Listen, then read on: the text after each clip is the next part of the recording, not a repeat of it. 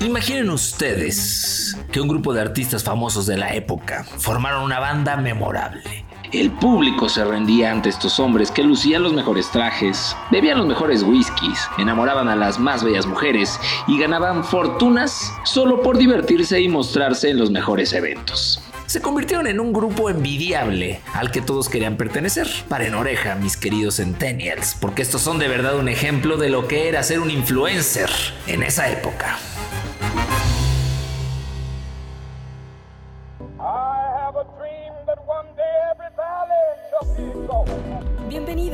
Ya estás escuchando Histeriadores, un espacio donde platicaremos de historia, pero te contaremos las cosas como realmente pasaron y no como aparecen en tu libro de texto gratuito.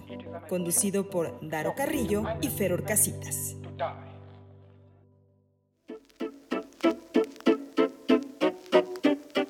¿Qué pasa amigos historiadores? Sean todos bienvenidos a un episodio más del mejor podcast del universo y, y galaxias aledañas. Esto es Historiadores, así pasaron las cosas transmitiendo en vivo desde el planeta Kepler, el único que tiene cualidades similares a las del planeta Tierra para ser habitable. Eh, estaba a punto de, autopresentarse, pero no lo voy a dejar. Está aquí mi querido Crackistan Ferro Craxitas. Sí, queridísimo crack. Amigos, guarden esta introducción no la del episodio, sino este breve introducción que les digo mi crack. Guárdenlo para el final del episodio, ¿ok? Eso. Eh, ese teaser les voy a aventar ahí. Eso. Y a ti también, mi crack. ¿Cómo estás? Bien, mi crack. ¿Todo bien? Este, creo que puedo estar mejor.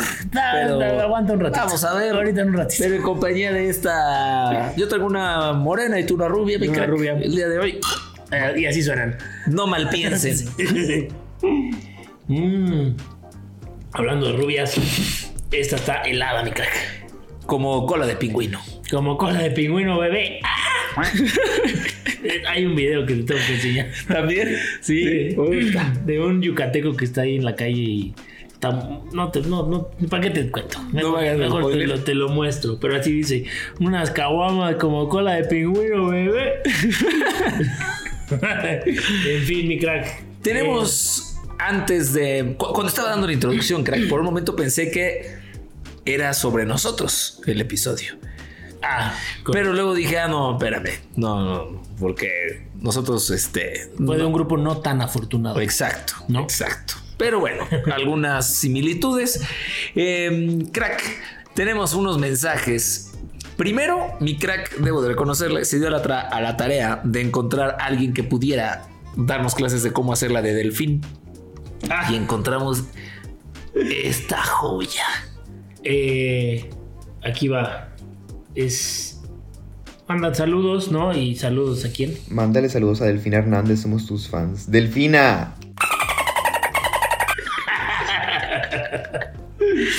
Qué capo. Es un genio. este muy bien. Digo, hace muchas cosas cagadas, pero esta sí. Sí, no, no, este está top, este está top. Y va muy ad hoc con historiadores, con lo que ha venido pasando últimamente y que ya no podemos decir ni una pinche. Y, y poniéndonos un poquito más serios, crack, también tenemos el- un, un mensaje especial de nuestra muy querida amiga Carolina Banner. Espero, espero que este mensaje nos lo mandó hace ya algunos días, pero pues tuvimos una pausa y, y- y estamos retomando. Pero Carolina nos mandó un mensaje que, la verdad nos llegó, crack. Sí, no, y como decías, ¿no? Poniéndonos ya en un ambiente un poquito más serio, sin tanta guasa, este, sí son de esos mensajes que, que llegan y que pues sí te impactan un poco, ¿no? Porque la verdad es que cuando empezamos este podcast lo hicimos, en verdad, fue para mi crack y yo. Así empezó el podcast. Sí, es algo sí. para nosotros dos, para pasar un buen momento, para divertirnos, para reírnos, para echar unos tragos. Y de pronto llegan este tipo de mensajes y pues sí nos simbran Sí, bastante, ¿no? Dice Carolina Vaney Azar, mis cracks, soy argentina que vive en Israel y me encanta su podcast. Ahora estamos en guerra acá y sus programas son lo único que logra alegrarme el día. Chas. Tómala. Y nosotros, y nosotros faltando, crack. Sí, Nosotros así tomándonos a la ligera. y, y diciendo, "Eh, hueva. No, no es cierto. Este, pero ay, uno nunca sabe quién nos va a escuchar y en dónde y bajo qué circunstancias, ¿no? Eh, Carolina, te, te mandamos un abrazo muy fuerte. Sí, un abrazo fuertísimo, que todo salga bien y qué bueno que eh, haya ahí un micro rayo de luz eh, dentro de tanta tragedia y que nosotros podamos alegrarte un poquito el día con Correcto. nuestras babosadas y con nuestras tonterías y con un poco de historia. Sí, lo, lo hacemos con mucho cariño y si ha traspasado fronteras para llegar hasta allá, pues este, pues qué mejor. La verdad, te mandamos un abrazo, craclol, cracolina. Cracolina. Y en fin. En fin, eh, ¿qué más, mi crack? Noticias, este, anuncios. Este, no, avisos parroquiales, no, crack, simplemente lo que la gente hubiera dado por pertenecer a los cracks. a los cracks. Fin del episodio. Se acabó. Eh, no, al, al- al famosísimo Rat Pack que ahorita vamos a describir mejor, pero que incluso el propio señor cautiverio Sí.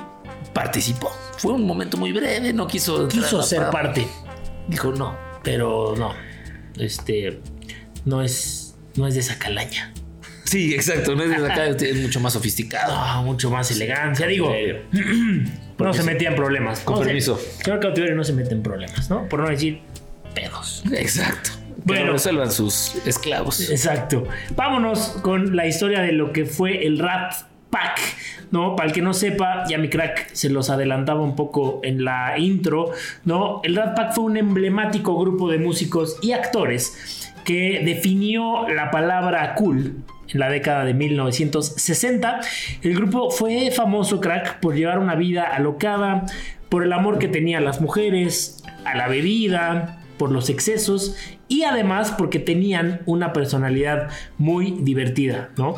Dejó una huella importante en la cultura popular y su energía bastante contagiosa, su talento, su humor en ocasiones pues irreverente los convirtieron en uno de los grupos más queridos y más influyentes de la época. Los orígenes del Rat Pack Crack, amigos, se remontan a finales de la década de 1940 y principios de los 50, cuando un grupo de jóvenes promesas del mundo del espectáculo empezó a reunirse en la casa del gran Humphrey Bogart y de la actriz estadounidense Lauren Bacall allá en Holmby Hills, que está pegadito a Beverly Hills.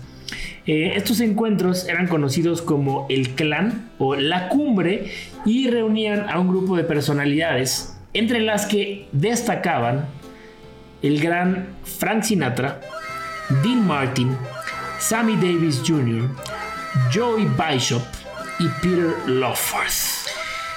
Fly me to the moon. Let me play among the stars. Frank Sinatra, crack. En aquel entonces era una estrella que apenas, que apenas empezaba en el mundo de la música.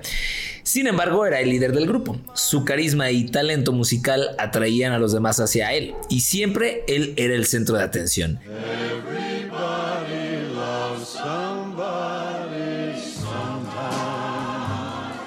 Dean Martin era un cantante delicado, sofisticado y era el complemento perfecto para la personalidad de Sinatra. ¿Quién más? Who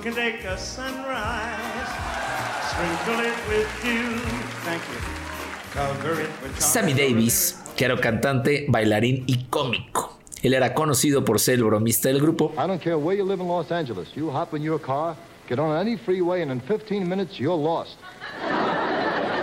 También estaba Joey Bishop, un artista versátil que cantaba, actuaba, incluso también le hacía los chistes. Se dice que era el pegamento que mantenía unido al grupo. Y por último.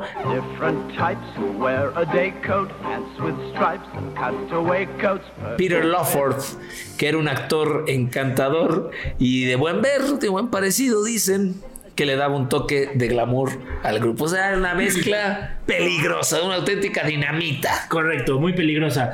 Las primeras reuniones del Rat Pack Crack eran eh, solamente sociales, ¿no? Pero pronto se empezó a hacer muy evidente, pues que el grupo tenía una chispa única, ¿no? Una chispa especial. Sus actuaciones a menudo, eh, pues eran improvisadas y eran alimentadas por el alcohol eh, y pues era un completo placer para la vista, ¿no? Cantaban, bailaban, contaban chistes, tenían una dinámica muy particular y pues su humor eh, era altamente contagioso, ¿no? A finales de la década de los 50 el grupo empezó a fusionarse en lo que se conocería como el Rat Pack. Eh, al parecer el nombre de Rat Pack fue creado por la actriz que ya les mencionábamos, Lauren Bacall, porque ella decía que el grupo se parecía a una manada de ratas, ¿no? El apodo en un principio pues era de alguna manera un insulto algo simpático que reflejaba tal cual el espíritu desinhibido del grupo y pues terminó siendo el sello que los caracterizó. emblemático. El ascenso a la fama de The Rat Pack fue casi instantáneo. Sus actuaciones en los grandes casinos de Las Vegas se hicieron legendarias porque eran espontáneos, porque tenían esta camaradería, esta complicidad, humor, las bromas del grupo sobre el escenario que a menudo incluían humor autocrítico y bromas bien pensadas, o sea, los inicios del stand-up eran casi tan divertidas como sus canciones. Sinatra, ya les habíamos dicho, era el líder del grupo, eh, se tomaba su éxito con calma. Siempre fue el primero en admitir que el Rat Pack era algo más que un grupo de cantantes, era una familia. Decía, somos un grupo de amigos a los que les encanta cantar y divertirse y no nos da miedo demostrarlo. ¿Y qué pedo? Y háganle como quieran. ¿Qué pedo? El Rat Pack era un grupo algo cerrado, ¿no? Y como parte de su manifiesto, tenía principios indispensables, eh, muy similares a los principios de los historiadores. Correcto. ¿no? Los principios eran defender la dignidad de los miembros Check. del grupo, eh, oponerse a la corrección política, Correcto. aguantar la fiesta a la madrugada, Sin pedo. sin duda, y beber cantidades desmedidas de alcohol, especialmente de Jack Daniels. Salud, Carajo. mi querido Ratpaxitas. Nosotros vamos a hacer el crack. El crack pack. Crack pack. Exacto. Me costó años. ¿Por qué mi crack? No sé mi crack. Este Jack Daniels. Y hablando de Jack Daniels, no se olviden de la wish list. Ay, sí. Está ahí en Instagram. Métanse y ya mándenos algo. Eh, Patricio Fernández. Bueno, hay una famosa anécdota donde una vez, no va a escuchar esto, por supuesto. No, le vale 30 kilos de kilómetros. Rat Pack. La verdad. Patricia, es la verdad. Ay, bueno. Hay una famosa anécdota, hablando de, de este tema del alcohol, donde una vez eh, un doctor de cabecera que atendió por primera vez a Frank Sinatra le preguntó que cuánto alcohol bebía, ¿no? Sinatra le respondió, pues como unos 36 tragos al día, mi señor, ¿no? El doctor pensó, pues que esto era una broma, ¿no? Se rió y le volvió a preguntar, ya, neta, ¿no? ¿Cuántos tragos este, te tomas al día? Y él le dijo, ya te dije, 36 tragos, más o menos, ¿no? Y el doctor le dijo, pero pues ¿cómo puedes estar tan seguro?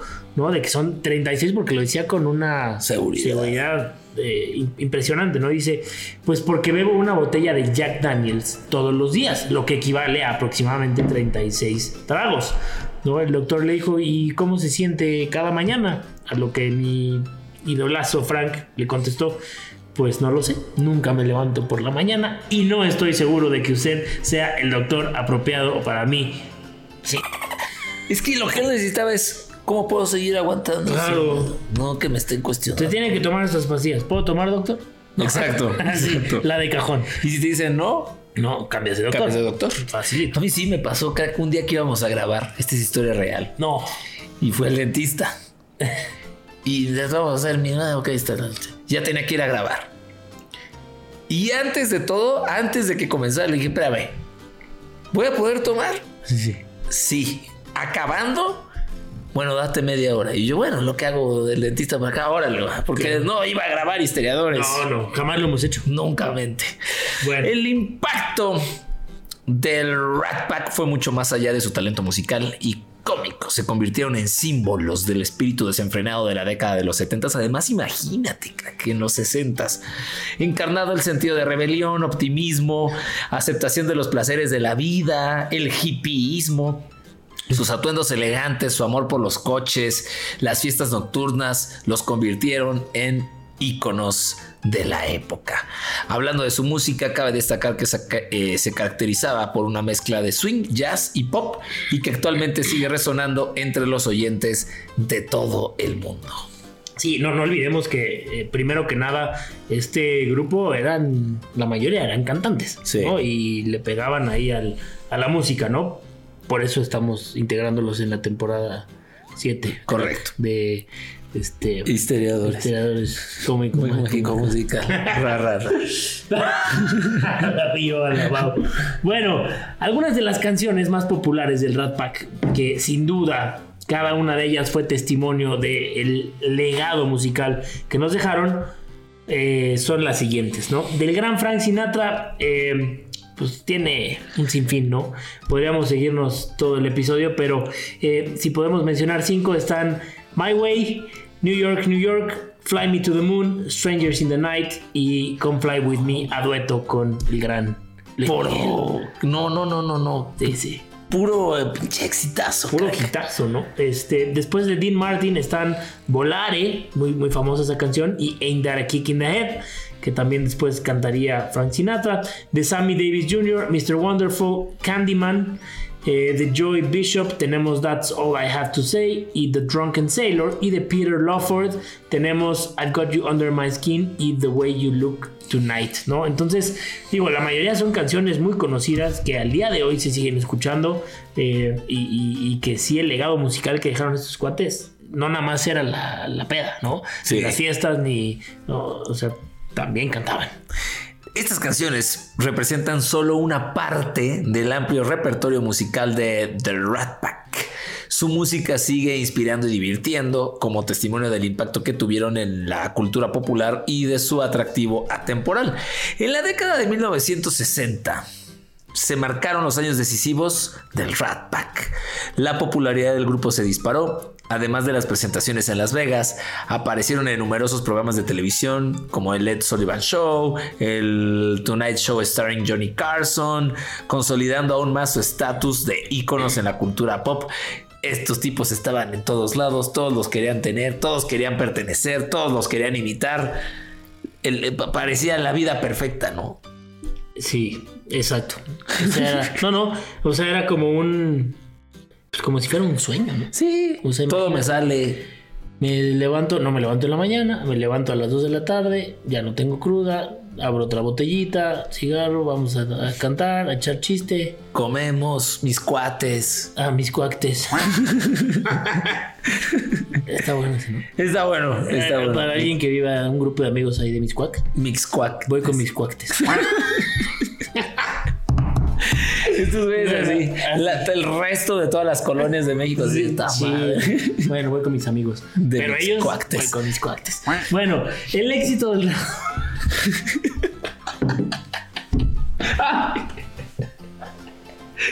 Falta. Me partió. se está poniendo muy divertido güey, este episodio. El éxito del Rat Pack no estuvo exento de dificultades. Todos los miembros del grupo tenían sus propias personalidades y ambiciones y hubo momentos en los que hubo pues un poco de tensiones, mi crack. Lawford en particular luchó contra sus demonios personales y contra su alcoholismo, mismo que acabó por distanciarlo un poco del grupo. Pero a pesar de todos estos problemas, el Rat Pack siguió siendo una fuerza eh, importante, ¿no? Eran un grupo de individuos con talento que habían encontrado la forma de canalizar su energía colectiva en algo verdaderamente especial y en una maquinita de hacer dinero. Sí, totalmente, porque a todo esto seguían generando dinero. Correcto. El estilo del Rat Pack era tan icónico como su música, sus elegantes trajes, sus corbatas ajustadas, marcaron una tendencia que sigue inspirando tanto a diseñadores de moda como a particulares. Su elegancia sin esfuerzo y su actitud despreocupada los convirtieron en símbolos de sofisticación y modernidad. Su influencia en la moda fue más allá de su atuendo, ya que también popularizaron un estilo de vida de glamour, lujo e indulgencia. En 1960, el Rat Pack, junto con Shirley MacLaine, y, An- y Angie Dickinson participaron en Ocean's Eleven, una película de un robo dirigida por Louis Millstone y producida por el mismo Sammy Davis Jr. ¡Wow! Eso no lo sabía, crack. La película sigue a un grupo de 11 ex convictos que planean robar cinco casinos de Las Vegas en un solo en una sola noche. Buenísima. Famosísima la película. Esta película se rodó en Vegas y también en Los Ángeles. Eh, el calendario de rodaje fue bastante ajetreado, ¿no? Y Sinatra, pues se dice que chocaba un poco con el director Milestone. Eh, a pesar de los problemas, pues la película se terminó a tiempo y por debajo del presupuesto. La película resultó ser un éxito rotundo, recaudando más de 24 millones de dólares en taquilla. Eh, algunos la consideran una de las mejores películas de robos de la historia y pues fue muy aplaudida por su humor, su estilo y por las actuaciones. La película original fue nominada a dos premios de la Academia. eh, por mejor guion original y mejor banda sonora, pero no ganó ninguno. Lo que sí ganó fueron dos globos de oro, uno a la mejor película musical o de comedia y al mejor actor de película musical o de comedia para Sinatra. Eh, la película se volvió a rodar en el año 2001 con un reparto elojísimo. George Clooney, Brad Pitt, Matt Damon, Julia Roberts, Andy García. Es una joya de película, es ¿no? buenísimo. Y trataron de exprimirla lo más posible hasta que ya fue Oh, ya, Ocean's no. Eleven en Navidad. Sí. Este, conocen a Barney. Hay una de, de puras mujeres. ¿Las has visto? Sí, de Sandra sí. Bullock. Ocean's Eleven Eight. también o Wait. Sí, bueno, no sé si se llama así, pero son ocho. Creo que sí, Ocean's 8. Pero creo que sacaron como cuatro películas. Sí. No, no, pero la primera. La primera, la segunda. ¿Te salva? No, ¿no la has ¿Es visto? que? Sí, no, sí, sí. Yo, yo creo que no, no le llega a la primera, pero. eh, Es que me parece que la primera se trata, o el foco es el robo, Sí. ¿no? Y ya la segunda ya se trata más de las historias alrededor, ¿no? Claro, pero tienes razón. La primera está totalmente enfocada en el robo y, y tú estás viendo la película y dices, bajo muchas circunstancias, no sé cómo lo van a hacer. Claro, claro, claro. O sea, sé que lo van a hacer, no tengo idea cómo. Estaría bien ver la de la original para poder comentar tanto. Sí, sí, sí, sí, sí, sí, sí, sí, Este. ¿Y dónde la encontraremos, crack? Mm, no, acá el señor cautiverio la consigo. La tienen VHS, la tienen beta. El señor Bueno. Chingado. Bueno, la conexión del Rat Pack con la magia, con la magia. Pues sí, también con la mafia ha generado muchas especulaciones y debates. Claro, algunos creen que el éxito del grupo estaba ligado al apoyo de figuras de la mafia que ejercían una gran influencia en Las Vegas en aquella época. Otros creen que la asociación del Rat Pack con la mafia era más superficial y se limitaba a interacciones ocasionales y solo a reuniones sociales. El hotel y casino Sands, donde el Rat Pack actuaba con frecuencia, era propiedad de Sam Giancana, un famoso mafioso de Chicago. La influencia de Giancana en Las Vegas era considerable y tenía el poder de hacer o deshacer carreras en la industria del entretenimiento. Aunque no hay pruebas concretas de que Giancana orquestara directamente el éxito del Rat Pack, su presencia en segundo plano desempeñó sin duda un papel en el ascenso de su fama. La conexión del Rat Pack con la mafia iba más allá de Giancana. Frank Sinatra era conocido por sus vínculos con varias figuras de las mafias, incluidos los jefes de la mafia de Chicago, nada más, con Tani Accardo y Paul Castellano. Estas conexiones solían estar alimentadas por una afición compartida al juego y a la buena vida. Es que bien la Y pasaban. obviamente no se podían eh, zafar, ¿no? De estar metidos ahí en temas de la mafia. No, Este, con la vida que llevaban, pues iban a terminar ahí eventualmente, ¿no? Las interacciones del Rat Pack con la mafia, eh, pues tuvieron sus consecuencias, ¿no? Su asociación con el crimen organizado, pues empañó un poco su reputación, empezó a generar dudas de su integridad, ¿no? En algunos casos, eh, estas conexiones con la mafia incluso llegaron a las amenazas y a la intimidación. Pero a pesar de la controversia en torno a estos vínculos con la mafia, pues el Rat Pack siguió gozando de una inmensa popularidad. Eh, sus actuaciones siguieron atrayendo al público de todo el mundo y su música continuó encabezando las listas de éxitos. Eh, sin embargo, pues el legado del Rat Pack sigue manchado un poco por la sombra del crimen organizado, una conexión que pues sigue fascinando e intrigando a fans e histeriadores de todo el mundo de crack. O sea, el 90% Correcto. de los, ter- de los terrestres y el 100% de los keplerenses. el legado del Rat Pack sigue perdurando mucho después de su apogeo en la época de los 60. Su música sigue siendo popular, sus películas se siguen disfrutando y su influencia en la cultura popular es innegable. Personificaron el espíritu de una generación y su impacto en el mundo del espectáculo no no, no deja lugar a dudas.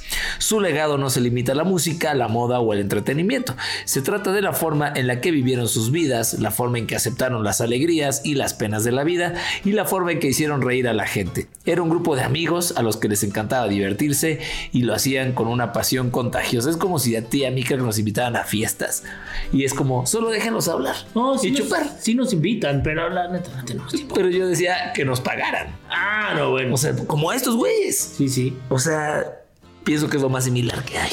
Vamos a hacer una wishlist de fiestas. Exacto. Y le ponemos precio. Oye, pero no estaría mal que nos invitaran a... Ya deberíamos de hacer eso. Nos invitan Sí. a sus pedas, Contrátenos y amenizamos. nos dicen y ahí llegamos. Sí. Eh, no somos mala copa. No, no, cero, para nada. Pero bueno, regresando a lo que nos truje, poco a poco los miembros del Rat Pack pues fueron dejando este plan. Que lo bueno nunca dura, crack. Correcto. El primero fue Peter Lawford, que moriría en el mejor año de la vida, en 1984, a los 61 años de edad y a causa de... No mames, estamos diciendo que chingón un grupo, qué buena peda. Y el primero se muere por alcoholismo, ¿no? Sí, güey. Pues es que imagínate, le pegaban res. Sí, no, no, no, totalmente. Pero no, no pasa eso, no, no crean. No crean, sigan, sigan, Sí, sigan, es mentira. Son los papás. Exacto. Bueno, después de Peter Lawford, eh, le tocó el turno a Sammy Davis Jr. a los 64 años, quien a cáncer de un cáncer de garganta moriría en 1990. Luego se nos fue Dean Martin en el 95 a los 78 años a causa de un enfisema pulmonar. Y en el 98 despide este plano el gran Frank Sinatra eh, a los 82 años, eh, víctima de un ataque al corazón. Por último, en el 2007 muere Joey Bishop a los 89 años de edad. Puede que el Rat Pack, mi crack, se haya ido, pero pues su música, su estilo, su innegable frescura, pues quedarán grabados para siempre en los anales de la cultura popular. Eh, eran una auténtica fuerza de la naturaleza y su legado seguirá entreteniendo e inspirando a las generaciones venideras. ¿Sí o no? Ah, Crack, ya tenemos que empezar un Rat Pack nosotros también. El o sea, Crack Pack, ahí está, el ¿no? Crack Pack. O sea, y vemos aquel, quienes consideremos que son elementazos y, Y le damos. pedimos, crack. O Y- sea, le pedimos permiso a nuestras novias. Nos vamos a- salir y. A vivir a Las Vegas un ratito. Híjole. Imag- ¿De imaginar? No, güey. Nos morimos también como estos güeyes. No sería lo correcto. No estamos hechos para eso. Di- que No. digo, llevamos cuatro años. Cuatro años. No. Tres años. Tres años, sí. Ent- Entrenando. Y medio. Y medio. Tres años y medio. Tres años y medio. Entrenándole ahí duro. Sí, crack. Más los anteriores que no. Que no pasan tampoco. Todo aportó a la causa. Sí, sí, sí. Bueno, pues ahí está, mis amigos. Entonces, el grupo Rat Pack. Me encanta que estamos trayendo a- hacia sus oídos historias alrededor de la música, pero que estoy seguro que no conocían. Sí, este, yo particularmente soy, este, soy muy, muy fan de Frank Sinatra. Me encanta su música, me encanta su estilo, me encanta su voz. Y creo que de todos es del que más conozco. Sí. Fue el más famoso, ¿no? Pero me fascina, o sea, sí, me encanta su música. Ponte algo de Frank Sinatra. Échale, mi Rubens. Y, y Este, Rubens también. Ábrete una botellita ahí en tu casa. chicos. Si ya estás editando, pues por lo menos échate algo. Disfrútalo también. Relájese, mi Rubens. Lo veo tensón. Lo- Pero está tenso. sí, está tensón. Sí, lo veo. That's life. That's what all the people say. You're riding high in April, shot down in May. Bueno, mi crack, pues ahí está lo que era el Rat Pack y lo que fue y lo que dejó. Pues ahí está, entonces manden ustedes. Y este es para ti, mi jazz, para que lo pongas allá en redes. quién se quiere unir al Crack Pack y por qué. ¿Qué va a aportar? Sí, si ¿qué va a quieren a la mesa? ¿qué va a aportar? y ya nosotros, mi crack y yo, haremos un reality show y decidiremos quién será. Mientras tanto y mientras eso sucede, nosotros estamos ya listos y puestos para hablar de las efemérides con mi querido Krakistanovich. Las efemérides.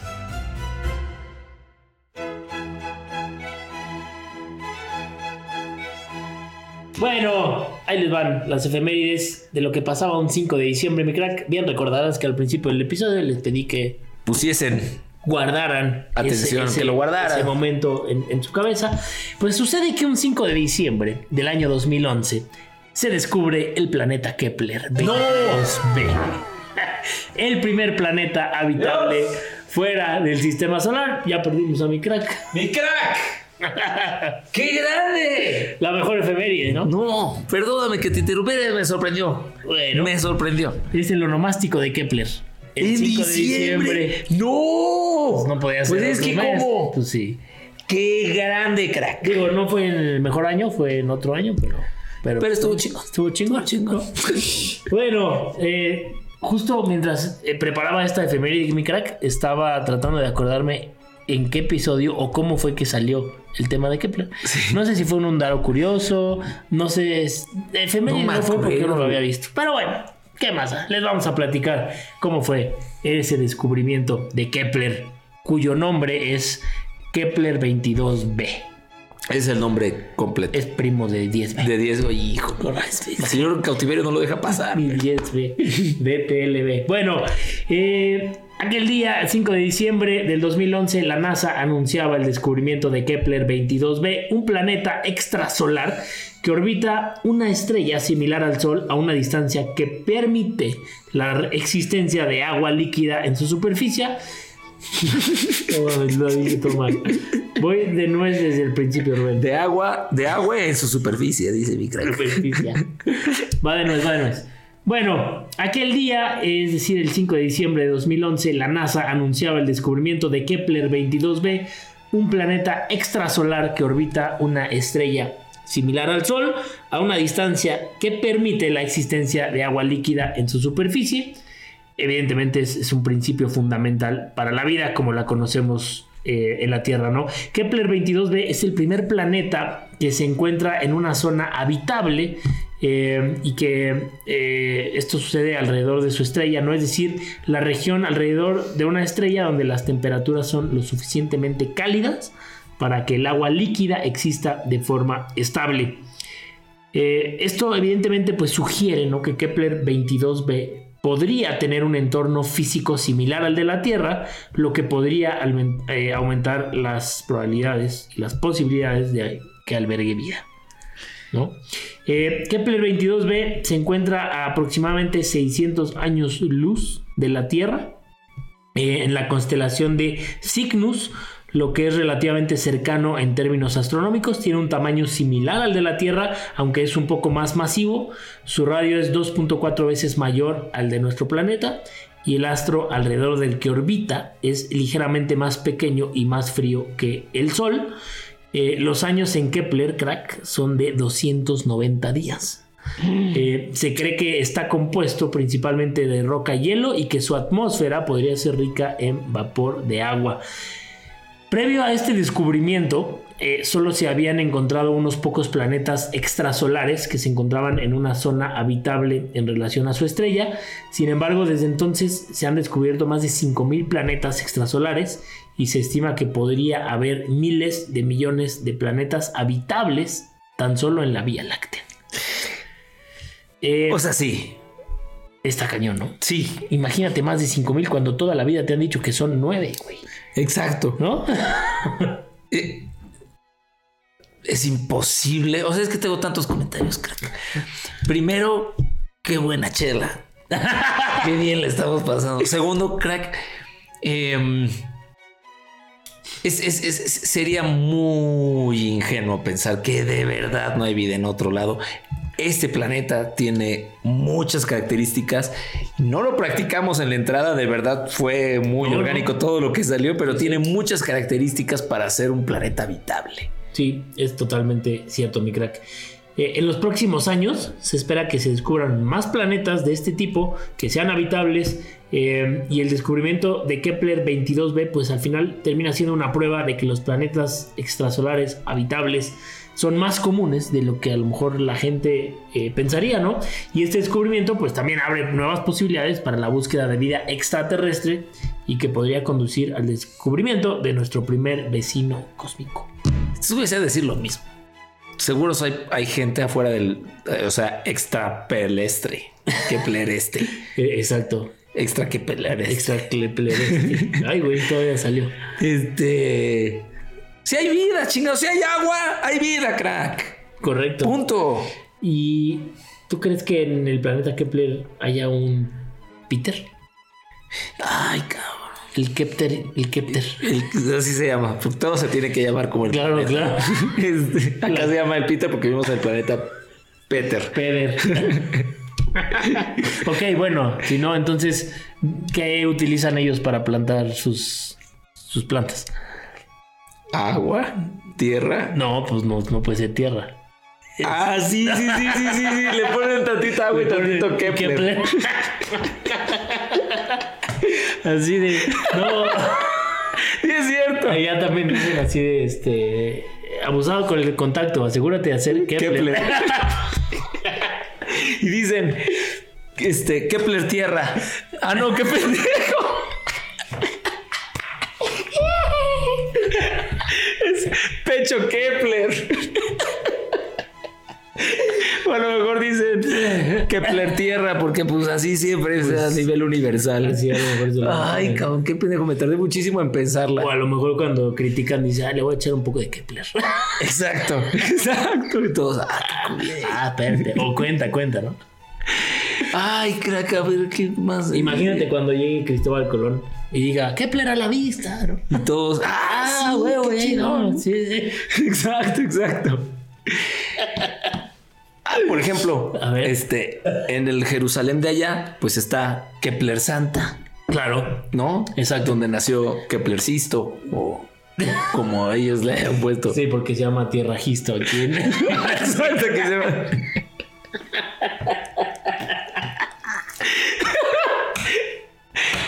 Si, si antes no nos íbamos a ir al infierno, ahora sí. No, vamos a ir al infierno desde el capítulo 1. Sí. Pero bueno, este. Vámonos rápido antes de que se nos haga más tarde.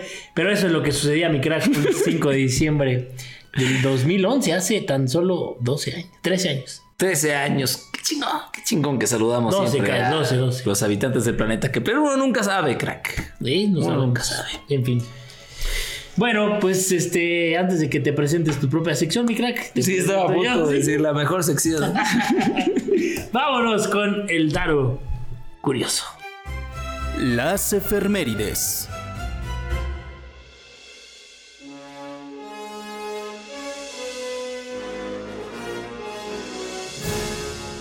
Ay, crack, hablando de cosas que son de otro planeta, pues fíjense ustedes. Ubíquense en Fasilpur, Batli, allá en la India. Uno de los 64 mil municipios que seguramente hay en ese país. Em, de repente, crack, en 2018 cae una extraña masa congelada a toda velocidad desde los cielos. Em, de 11 kilos, crack. Caitos, qué pedo. Meteoro, esto es extraterrestre. Claro, viene de Kepler. Viene de Kepler. Algunos pensaron, efectivamente, que venía de, de- de- que era una masa extraterrestre. Entre todos dijeron, no, pues aquí vamos a llevarnos todos un pedacito de esta onda extraterrestre antes de que venga Jaime Maussan. nos la Ay, quite". Todos se llevaron así su cachoncito de lo que sea que cayó a su refri. Y algunos era como, ah, pues aquí en la, la mesita, para la cuba, porque pues esto debe saber un extra, extraterrestre. Pero bueno, crack, resulta que era popó de un avión. No, no. Sí. O sea, los aviones hacen popó, ¿no sabía? Pues este güey sí. Se le. Este güey. Este güey avión. No sé si se le. Si se. si- ¿Por qué razón se cayó? Ok. Pero A lo mejor venía, perdón que te interrumpa, a lo mejor venía en picada y el avión le dio miedo. y se, Y entonces soltó. se hizo. Lo soltó. Lo soltó en cubitos. Porque cayó congelado. Crack, la temperatura es baja allá en Facilpur Batley. Y todo el mundo pensaba que era extraterrestre y era, y era y así de sabe a chocolate. y toma, era excremento, crack. No mames. Así Pero es. ¿de cuántos kilos dijiste? ¿De 11? 11 kilos. Ah, bueno. Sí. No, sí, sí. Me Más- imaginé, no sé, cuando dijiste eso, me imaginé así un cubo de hielo, pero. Pues es que no, o sea, a lo mejor sí, porque em, pues estos güeyes llegaron, lo vieron, gente- lo repartió, pues y varios dijeron, ah, voy a chi-". Y tómala. Tráscale. Se estaban comiendo. Ya lo andaban De atrás vendiendo. te cuento. Sí, exacto, ya lo andaban Así vendiendo. subastando en, en eBay. Qué perro. Sí, porque 2018. Por supuesto que sí, crack. Totalmente. Si no lo dije de dientes para afuera. Sí, sí, sí. Pues una locura lo que pasó en Facilpur Batley cuando una masa congelada de 11 kilos cayó. Todo el mundo que no dijo, está tan fácil decirlo. No, estoy, estoy, estoy, ando chido. Y bueno, pues resulta que era poposita de un avión. Wow. Nunca dejas de sorprenderme, mi crack. Me estoy esforzando en encontrar Pero bueno, no, lo estás por- haciendo increíble. Por ustedes, mis queridos amigos historiadores, y principalmente por mi crack. Chinga. Y bueno, cuando son las 10 en punto de la noche en la Tierra, 4 de la mañana en el planeta Kepler, nosotros ya nos tenemos que despedir. Ya tenemos que ir a preparar la fiesta de cumpleaños.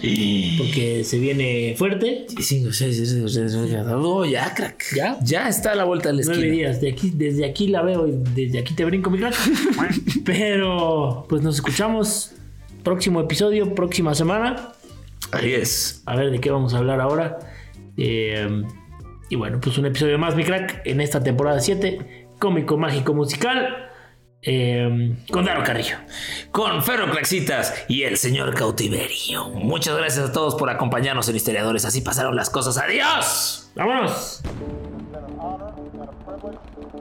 Damos por terminada la clase de hoy.